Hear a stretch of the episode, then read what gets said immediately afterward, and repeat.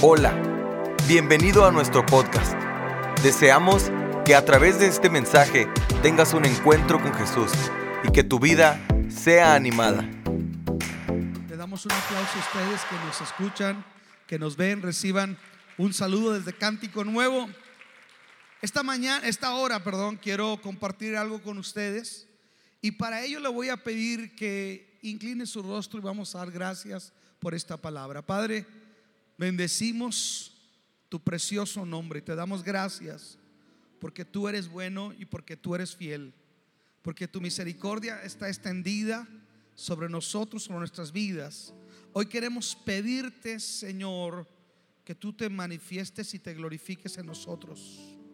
Padre, tu palabra, úsala para que tu palabra pueda bendecir, pueda edificar, pueda tocar los corazones y puedan mover nuestros corazones hacia ti, Señor, porque es, el, es lo único importante que nuestra vida sea movida hacia ti, porque si somos movidos a ti, vamos a cumplir con lo que tú quieres que hagamos cada uno de nosotros.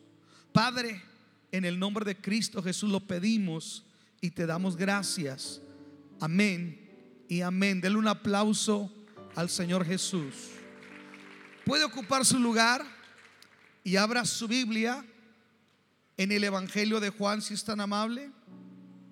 El Evangelio de Juan, capítulo 13, versículo 1 al 17. Vamos a, leer ese capítulo del versículo 1 al versículo 17. Es el capítulo 13 de Juan. Mire, Voy a leerlo y usted me sigue con su vista. ¿Estamos aquí?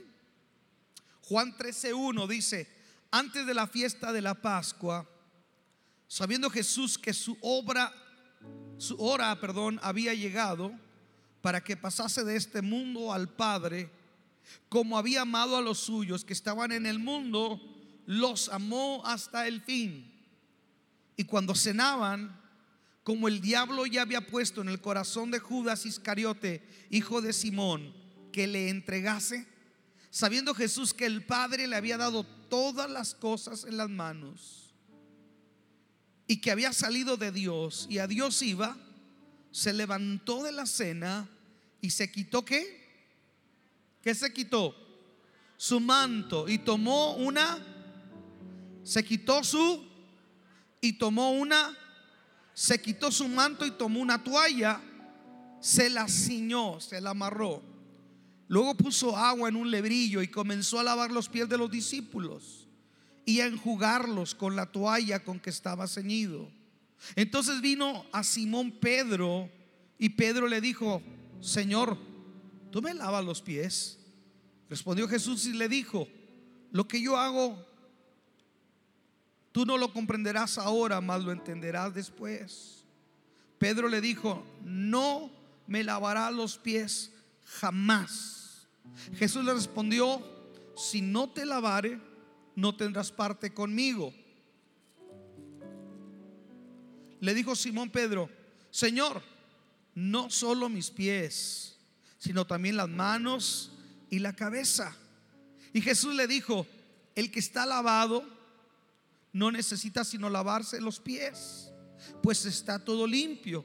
Y ustedes están limpios. Ustedes, dice ustedes, y vosotros estáis limpios, aunque no todos. Porque sabía quién le iba a entregar. Por eso dijo, no están todos limpios. Así que después que les hubo lavado los pies, tomó su manto y volvió a la mesa y les dijo, ¿saben lo que les he hecho? Vosotros me llamáis maestro y señor y decís bien porque lo soy. Pues si yo el Señor y el maestro he lavado vuestros pies, vosotros también debéis lavaros los pies los unos a los otros.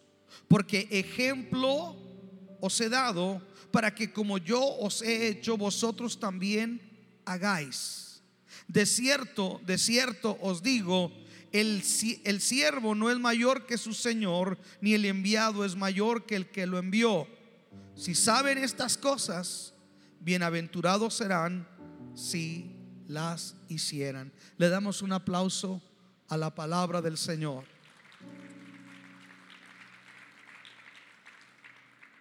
El otro día venía en el avión y el Señor me meditando en este pasaje me movió a escribir estas notas pensando en el servicio. Últimamente estamos tratando de hacer un énfasis leyendo acerca del servicio porque hemos comenzado una reunión para todos los que están sirviendo en la iglesia. Si usted está sirviendo en alguna célula o algo, o quiere servir en cualquier área de la iglesia, yo le invito a que venga a esta reunión. Es a las 9 de la mañana, una reunión muy especial. Quiero hablar acerca de un tema que se llama Faltó el que le tocaba servir. ¿Alguien se dispone? Así se llama. Faltó el que le tocaba servir. ¿Alguien se dispone? Mire, la vida nos presenta diariamente, hermanos, la oportunidad de servir a otros. ¿Qué nos presenta la vida diariamente? La oportunidad de servir a otros. Escuche esto. Usted todos los días tiene oportunidad de servir. No necesito que esperar que venga una reunión. Usted puede hacer muchas cosas cuando se trata de servir. Servir no es una posición, no es un puesto. Servicio es una actitud. Se lo voy a repetir una vez más. Servidor no es alguien que tiene un puesto o un nombramiento. Servidor es alguien que tiene una filosofía de vida, una actitud. Si nosotros tenemos mentalidad de siervos, nunca nos tomará desprevistos la el llamado, mejor dicho, a servir. Si usted tiene la mentalidad de siervo, nunca va a estar fuera de tiempo cuando se trata de que hay que ser alguien que haga la diferencia. Escuche, en esta ocasión vemos que faltó el que iba a lavar los pies. Faltó el que tenía que servir en esa área. Y la pregunta aquella noche era, ¿quién irá a tomar el lugar? Escuche, ellos acaban de pasar ya más de tres años y meses. Esto ocurrió unos días antes de que Jesús fuera a la cruz. Entonces ya estuvieron conviviendo, escuchando, caminando, viajando, durmiendo al, al, lado del Señor. Lo han escuchado todo tipo de enseñanzas.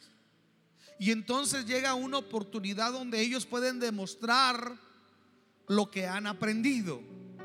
Llega el momento donde ellos han de mostrar si realmente en su corazón ya hay algo de lo que Jesús les ha impartido, les ha mostrado.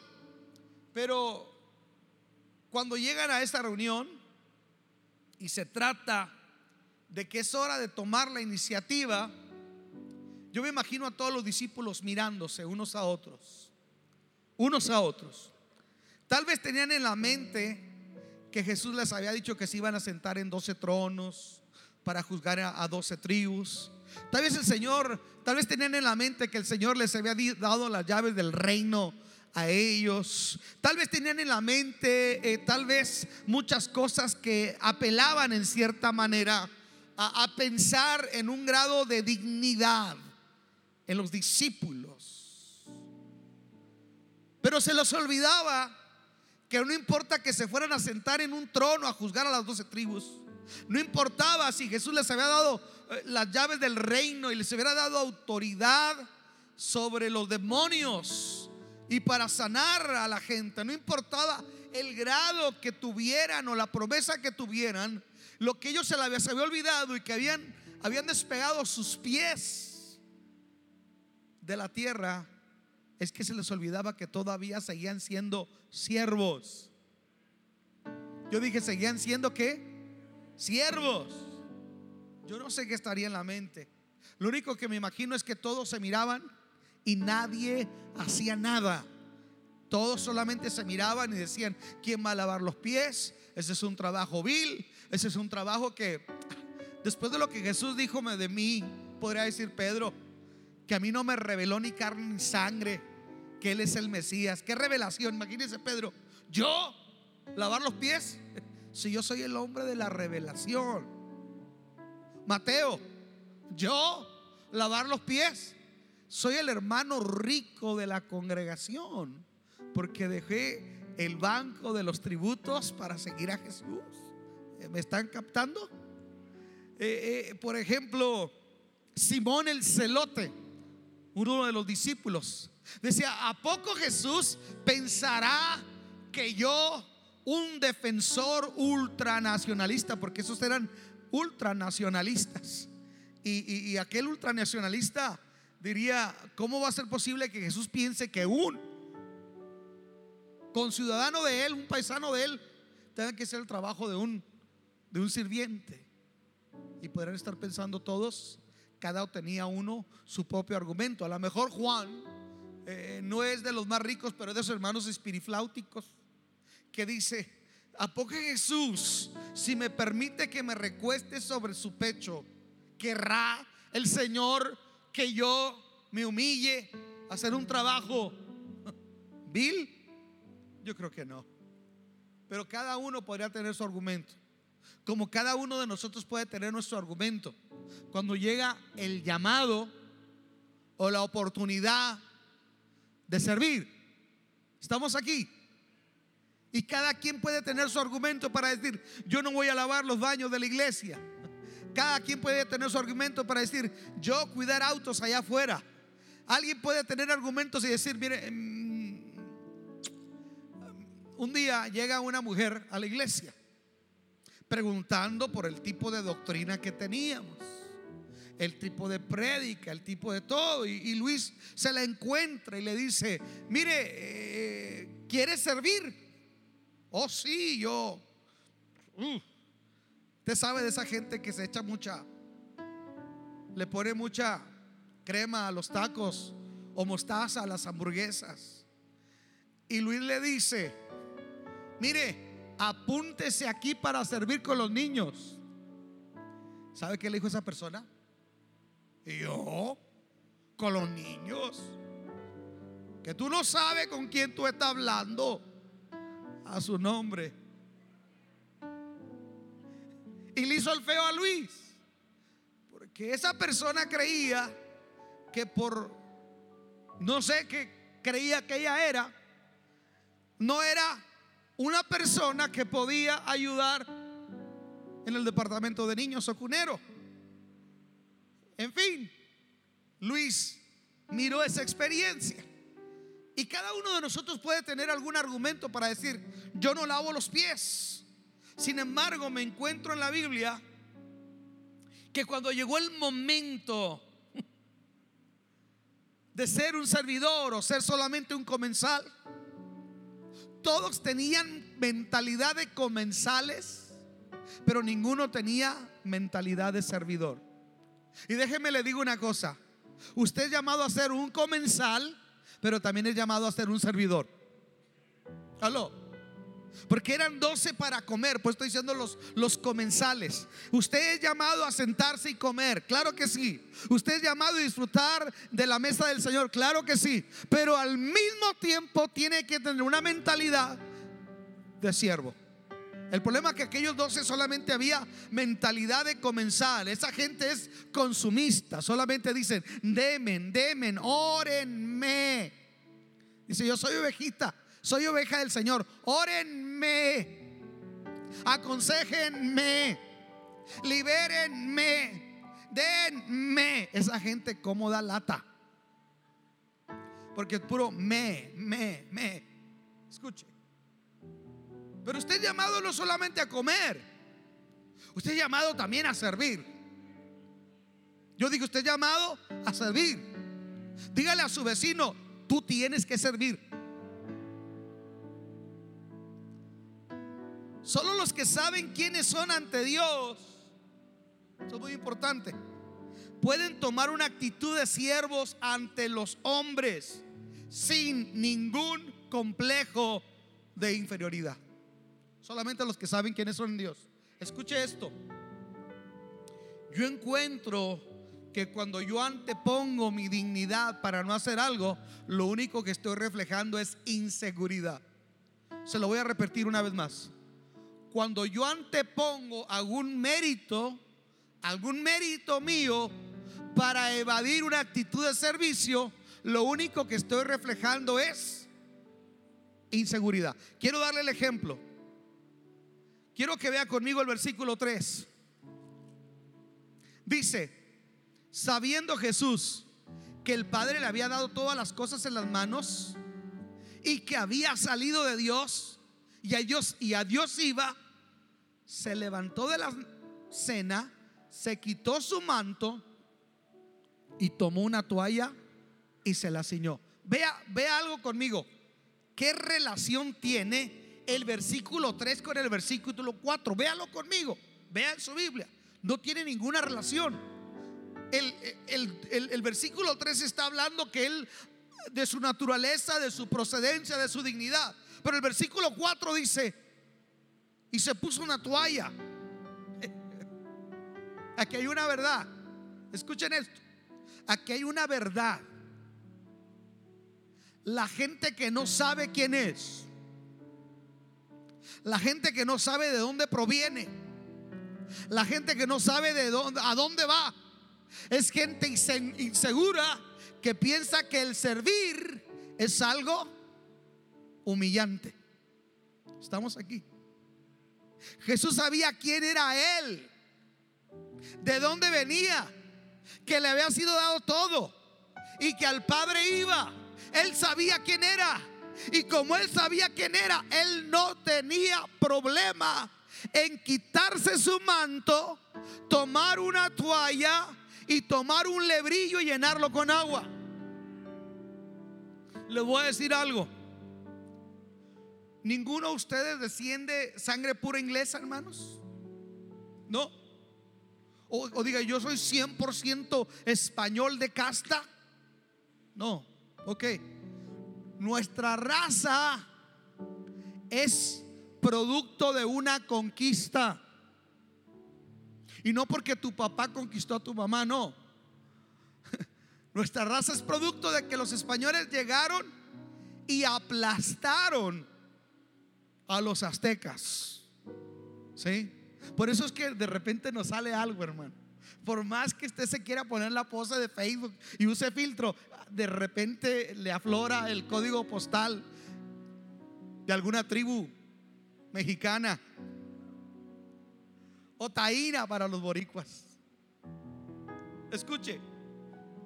Y entonces, históricamente, el nativo, usted tiene sangre nativa, usted tiene sangre india en parte, usted y yo.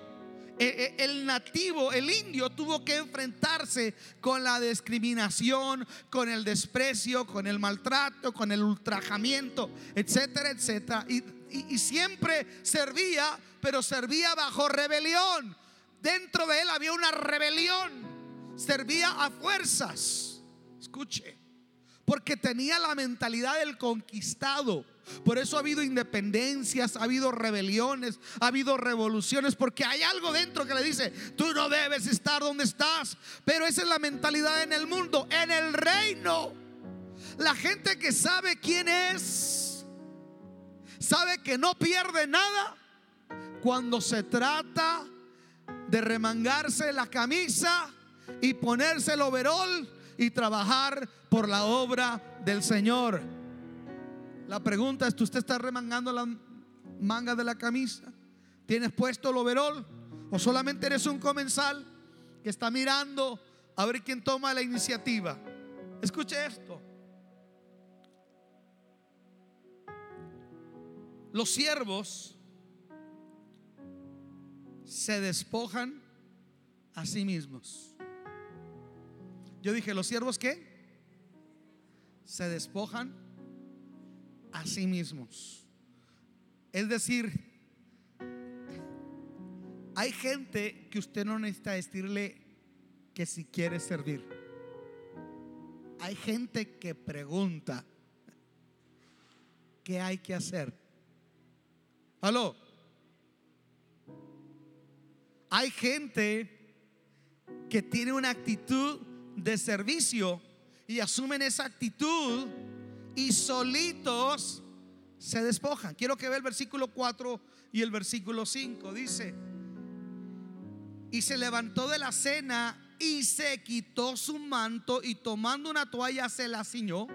Luego puso agua en un lebrillo y comenzó a lavar los pies de los discípulos y enjugarlos con una toalla con que estaba ceñido.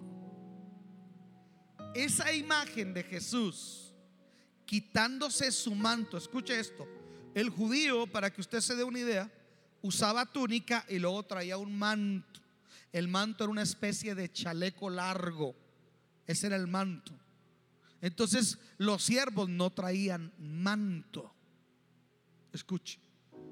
Lo que le daba cierto estatus a una persona era que no traía, perdón, que traía un manto. Según el manto, el color, la textura, hablaba de su dignidad. Pero los siervos, los esclavos, no traían manto solamente traían una túnica vieja y remendada. Jesús, cuando hace eso, nos da, un, nos da una pequeña fotografía rápida de lo que va a ser lo que va a ser en la cruz. Porque cuando Pablo habla de lo que Jesús hizo en la cruz, dice el cual siendo en forma de Dios, no escatimó a ser igual a Dios, sino que dice, se despojó a sí mismo ¿Lo despojaron? ¿Lo despojaron? Se despojó a sí mismo. Escuche esto. Él dijo, por esto me ama mi Padre. Porque a mí nadie me quita la vida. A mí nadie, el Padre no me está rogando que yo tengo que morir. Dijo, no, yo mismo tengo poder para poner mi vida. Y tengo poder para volverla a tomar.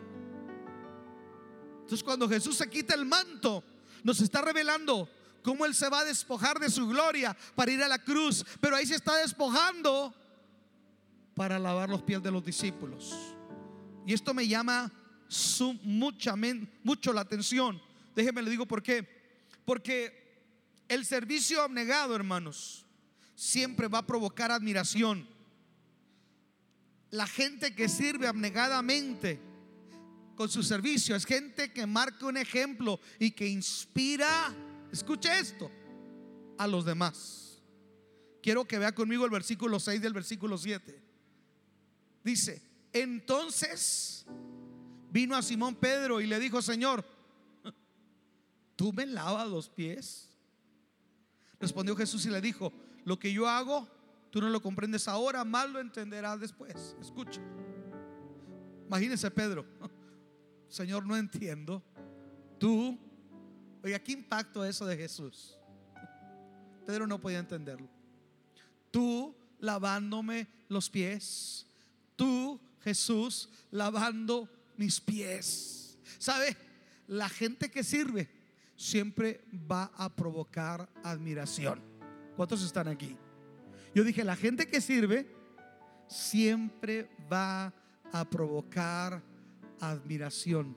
Escuche, usted va a Disneyland, a Universal Studios, al parque que usted vaya, la gente que sirve tiene que estar con una sonrisa. Y tienen supervisores que los están mirando con la actitud que ellos sirven. Porque la gente no paga para ir a ver malas caras o malos tratos están aquí. Y déjeme le digo una cosa, a veces cuando yo veo a esa gente, cuando yo veo a esa gente, esa gente inspira, hermano. Usted puede decir, sí, pero ellos le pagan.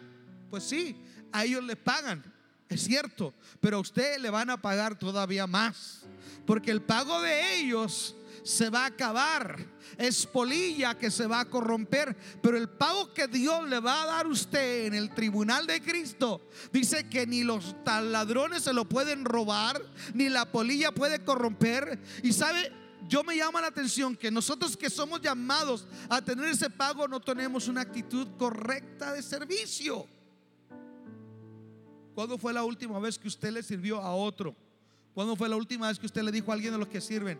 Eh, hermana Lupita, gracias, me, bendice verla servir. hoy usted descanse, yo la cubro. Eh, hermano, este, eh, me gustaría suplir a un ujier este día porque me encanta ver su actitud y como reconocimiento a esta persona quiero dejar solamente de ser un comensal, un consumidor y quiero tomar un lugar de los que hacen que las cosas sucedan. Lo que Jesús hizo inspiró, marcó la vida de su discípulo. ¿Por qué? Porque Jesús quiere que seamos discípulos. Y los discípulos son que siervos. Quiero que vea conmigo el versículo 8. Pedro le dijo, no me lavará los pies jamás. Jesús le respondió, si no te lavare, no tendrás parte conmigo. Wow. Entonces este hombre dice, entonces lávame, no los pies, Báñame completamente. Lo que está pasando ahí, escuche. Pedro quiere que entienda algo que se le tiene que quedar bien grabado en su mente y en su corazón. La iglesia está por nacer. Y si aquellos doce hombres no tienen una actitud correcta como siervos, aquella obra no podrá trascender. Gran parte de que depende de que la obra de Dios trascienda. No es tanto de un predicador. Escuche esto, lo que va a hacer que la obra de Dios trascienda es la actitud de aquellos que están dispuestos a servir. Mire, me encanta lo que hace Jesús. Se quita el manto, toma la toalla, se ciñe la toalla, agarra la, cacerola con agua, le lava los pies, le explica a Pedro que lo tiene que lavar, porque los discípulos, escuche, le está diciendo, cuando Jesús le está lavando los pies a Pedro, le está diciendo, acuérdate lo que recibiste, acuérdate el bien que has recibido, porque el día de mañana tú lo tienes que hacer con alguien más. Yo quiero hacerle una pregunta. ¿Usted se acuerda si usted ha recibido un bien en la obra del Señor? ¿Hay alguien aquí que haya recibido un bien en la obra del Señor? Levante su mano. ¿Hay alguien aquí que haya recibido un bien? Todos hemos recibido un bien. La pregunta es, ¿estamos actuando en consecuencia de lo que tenemos que hacer? Mire, yo encuentro que Jesús nos enseña algo. El manto que tú tienes porque usted tiene un manto. ¿Cuántos de aquí tienen un manto? ¿Sabe que usted tiene un manto? ¿Cuál es el manto, pastor? Dios le dio talentos. ¿Dios le dio usted qué? Alguien aquí puede levantar su mano y decir, pastor, yo no tengo ningún talento, yo soy un inútil. Levante su mano. Si usted es de veras, yo, yo lo llevo con Paquita al barrio y le digo, mire, aquí tiene otra fuente de inspiración. No. Alguien tiene que levantar sus manos y decir, yo tengo un talento. Vamos, levanta tu mano. Tú tienes un talento. Dios no hace cosas inútiles. Esa es mentira del diablo. Es más, hasta el inútil en que Paquita la del barrio se inspira, le aseguro que tiene un talento. Pero ella tiene tanto odio que lo mira inútil. Pero déjeme le digo una cosa. Dios no hace cosas inútiles. Usted puede tener un talento natural o puede tener un talento espiritual y no se ha dado cuenta. Tal vez no ha descubierto, escucha esto, tal vez no ha descubierto el manto que usted tiene. Tal vez usted no está aquí sentado y a lo mejor usted es un tremendo predicador. Usted está aquí sentado y tal vez va a ser un tremendo cantante o un tremendo maestro o qué sé yo, o un gran futbolista o un gran, no sé. Pero usted tiene un talento. El asunto es esto, que aún el talento de nada sirve si primeramente no se pone al servicio del Señor sin esperar reconocimiento. Quiero decirle algo. Jesús se quita su manto y sigue siendo Dios. ¿Estamos aquí? Pero al quitarse su manto se pone una toalla y sigue siendo Dios. Le lava los pies a los discípulos y sigue siendo Dios. Le seca los pies y no pierde nada, sigue siendo Dios. Pero una vez que termina eso, se vuelve a poner el manto. Wow. Yo creo que cuando les estaba, porque mire, cuando Jesús estaba lavando los pies de ellos, tal vez alguno, era posible que alguno de ellos ni siquiera se dio cuenta que era Jesús. Porque el que lavaba los pies solamente se concentraba en mirar los pies, no le miraba los ojos. Posiblemente alguien ni siquiera se dio cuenta que era el mismo Jesús, pero una vez que se pone de pie y se vuelve a poner el manto, wow, es Jesús. ¿Qué le quiero enseñar con esto? Escuche, el manto que tú tienes se mira mucho mejor cuando tú lavas los pies a otros y te lo quitas para lavar los pies a otros y luego te lo vuelves a poner. El manto se mira mejor cuando sirves. Tu talento se mira mejor cuando lo pones a trabajar. Alguien diga amén. Tu vida luce mejor cuando tú haces algo para la gloria del Señor. No perdemos nada si nos humillamos para servir. Solamente se reafirma quién realmente somos. Wow, esto me encantó. No nos no nos degrada nada el servir, solamente se reafirma quién es usted. Venía escuchando ahorita una estadística que me, me llamó la atención. A ver si me acuerdo. Pero se dice que una persona, estaba oyendo ahorita, ahorita, ahorita un predicador, a lo mejor usted lo escuchó. Un estudio que se hizo cuando una persona vive 70 años. Se dice que una persona que vivió 70 años durmió 23 años. El tiempo que usó para vestirse fueron cuatro años. El tiempo que usó para trabajar, híjole, ese se me olvidó. Pero dice que el tiempo que usó para alguna actividad religiosa, una persona de 70 años, fueron ocho meses. El promedio en los Estados Unidos. El año tiene 52 domingos. Cada reunión del domingo es un promedio de dos horas. 52 por 2 es 104. 104 horas. Si usted viene todos los domingos. Si usted viene también entre semana y si muchos son otras dos horas, hágale 104 y 104, 208 horas en promedio por año. Y si juntamos esas horas pues nos va a dar con el transcurso de tiempo que usted haya vivido, se saca un promedio que tanto tiempo de su vida fue usado para eso. Lo que le quiero decir con esto es lo siguiente, nosotros muchas de las veces usamos y empleamos tiempo en muchas cosas, en hobbies. Escuche. Se dice que el tiempo que gastamos, ahorita un teléfono inteligente Usted investiga y le dice cuánto tiempo usted estuvo con el teléfono abierto.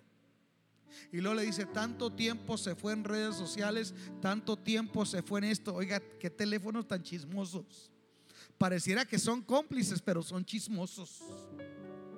¿Cuánto tiempo ocupamos nosotros en tantas y tantas y tantas cosas? Escuche, pero va a llegar el, último momento de su vida en que usted va a tener que pasar a la eternidad. Y, y qué tremendo cuando le digan, a ver cuántas horas invertiste de tu tiempo en servir. ¿Qué hiciste? Mira, Señor, yo tenía un joven muy lindo y sentía la presencia del Señor jugando golf. Por eso a eso no iba a la iglesia, pero ahí donde estaba, veía lo verde, me inspiraba y decía, alzaré mis ojos a los montes. Aló. Un día nos van a pedir cuentas por lo que hicimos mientras estábamos en este cuerpo. Vamos a dar cuentas por lo que nosotros hicimos. Y dice que por las cosas que nosotros hicimos para el Señor van a ser pesadas en balanza. Y aquello que verdaderamente sea meritorio va a producir una recompensa. Pero también en aquel día habrá algo así como una serie de coscorrones. Porque también van a haber avergonzadas porque muchos de nosotros menospreciamos el llamado o la posición de servir y fuimos infieles. Y, lo de Dios pasó a, ser no un segundo, un tercer, un cuarto lugar. Yo les he comentado que los Estados Unidos en la década de los 50, 60, las, los, los, el orden de prioridad de una familia americana, yo se los dije el otro día, lo primero era Dios, escuche, Dios. Lo segundo era familia. Lo tercero era el trabajo. Y lo cuarto eran los hobbies. ¿Qué son los hobbies? Deportes, viajes, lo que usted quiera. Ahora, ahora, ahora, si Navidad, el día que nació el que adoramos, cae en domingo, es un tremendo problema. Porque aunque la iglesia se dice cristiana, deja fuera el celebrado. Y dice, no, pues cómo voy a ir a la iglesia si van a venir mis primos. Yo, no sé qué nos pasa. Escúcheme. Hoy, si, si hay un partido que sea el día de la iglesia importante, le, le digo una cosa, yo ya sé cuál cabezón va a faltar. ¿Qué serios? No me ve así. Yo ayer estaba gritando, México, México, pero hoy estoy aquí. Aló. Porque primero es lo primero. Aló. Qué silencio. Ahora lo primero es los hobbies. Lo segundo es el trabajo. Lo tercero es la familia. Y lo cuarto es Dios. Por eso la iglesia hoy batalla tanto. Por eso es tan difícil convencer a la gente que, que, que se tiene que pararse y ponerse, quitarse el manto y ponerse una toalla. Hoy es tan difícil porque hoy la mentalidad, lo que nos vende, lo que nos enseña, pareciera que nos dijera que estar en la iglesia es perder el tiempo. Pareciera, escuche, que estar aquí fuera cosa perdida, pero no llega a terapia intensiva, no llega el problema de corte, no llega la situación difícil, porque entonces, perdóneme la palabra, nos queremos tragar a Dios, queremos bajar a Dios con todos los querubines y queremos que haga lo que nos nosotros queremos, pero en nuestra vida donde hay tiempo, Dios no es una prioridad. Me, llama la atención y con eso termino.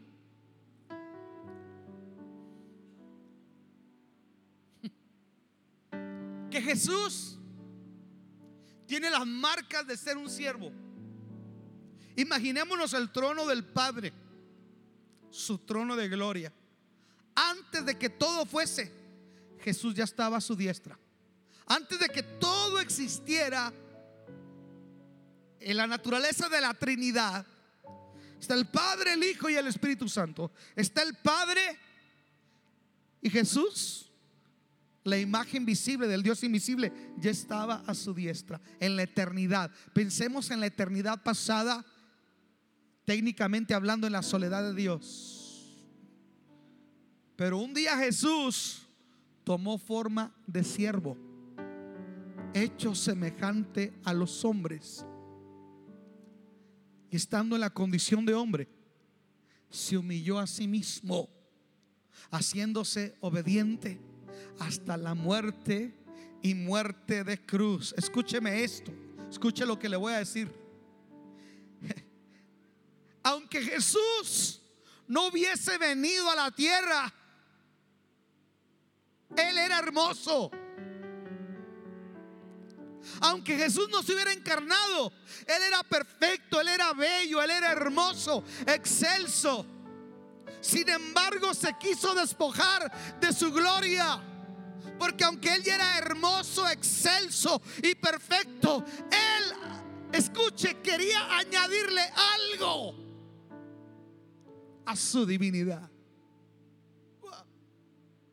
Había un canto antiguo que decía, en el cielo hoy vive el que adoramos.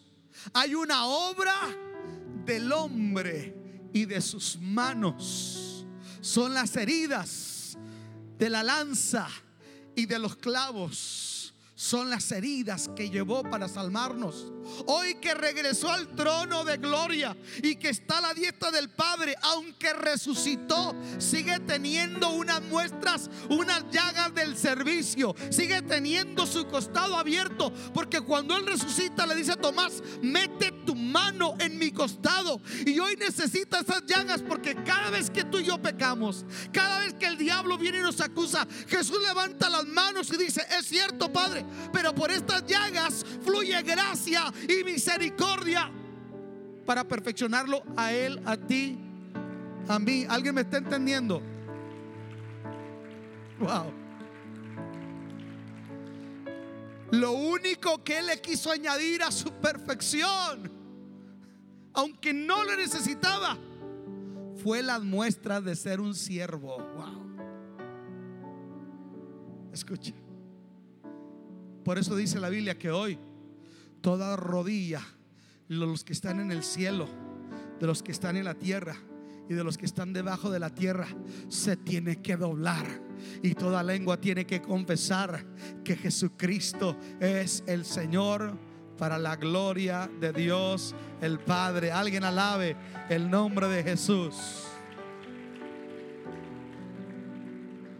Hasta el mismo diablo tiene que reconocer esas llagas. El apóstol Pablo dice más adelante, de aquí nadie, de aquí en adelante nadie me acuse, porque yo tengo en mi cuerpo, dice, las marcas del Señor, las marcas del ministerio, dice Pablo. Pablo fue tres veces, tres veces azotado. ¿Sabe cómo azotaban? Les daban 39 varazos en la espalda.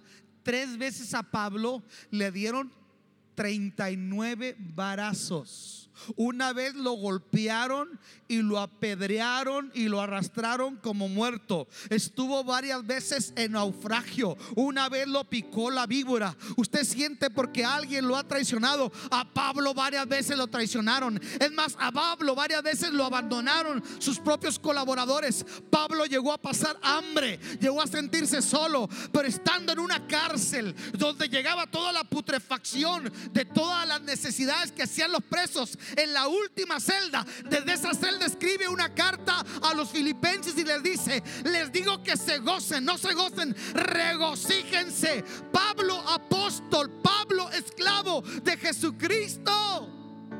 Les dice, regocíjense. Yo tengo en mi cuerpo, dice Pablo, las marcas de servir al Señor. ¿Alguno de ustedes le han dado una cachetada por predicar a Jesús? Levanten su mano. ¿A quién le han dado una cachetada? Dije, hermano, a mí me han cacheteado por servir a Jesús. Dios lo bendiga, hermano. Si el Señor le quedó ese privilegio, a lo mejor le concede el privilegio que le den otra. Ahí está, ahí está el problema, ¿eh? ya con la segunda. A mí nunca me han cacheteado por seguir a Cristo. Me cachetearán por otra cosa, pero no por, por seguir a Cristo. No, no se crea. Tere siempre que me pega el higo en la cara, no, Tere, por favor, la cara. Mire, el hermano Galindo habla así porque tiene dentadura postiza. Ya lo balconé. Porque dice que una vez estaba predicando y un hombre como a dos metros le dio una pedrada así, ¡pum! Le tumbó los dientes. Y usted lo ve como si nada.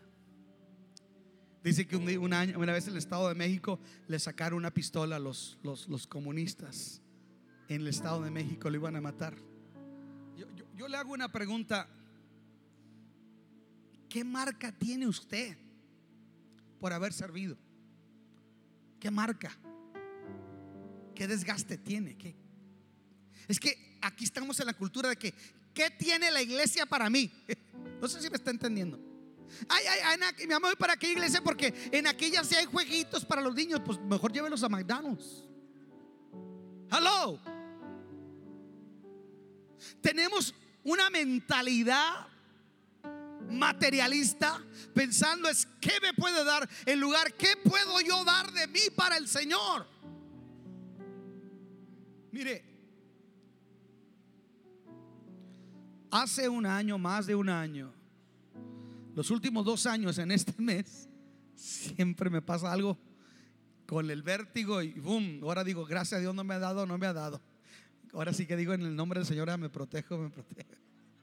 Pero, pero en estas cosas que me han dado a mí, una de las cosas es que me dijeron, sus cuerdas vocales su garganta está muy atrofiada. ¿Cuántos años tiene predicando?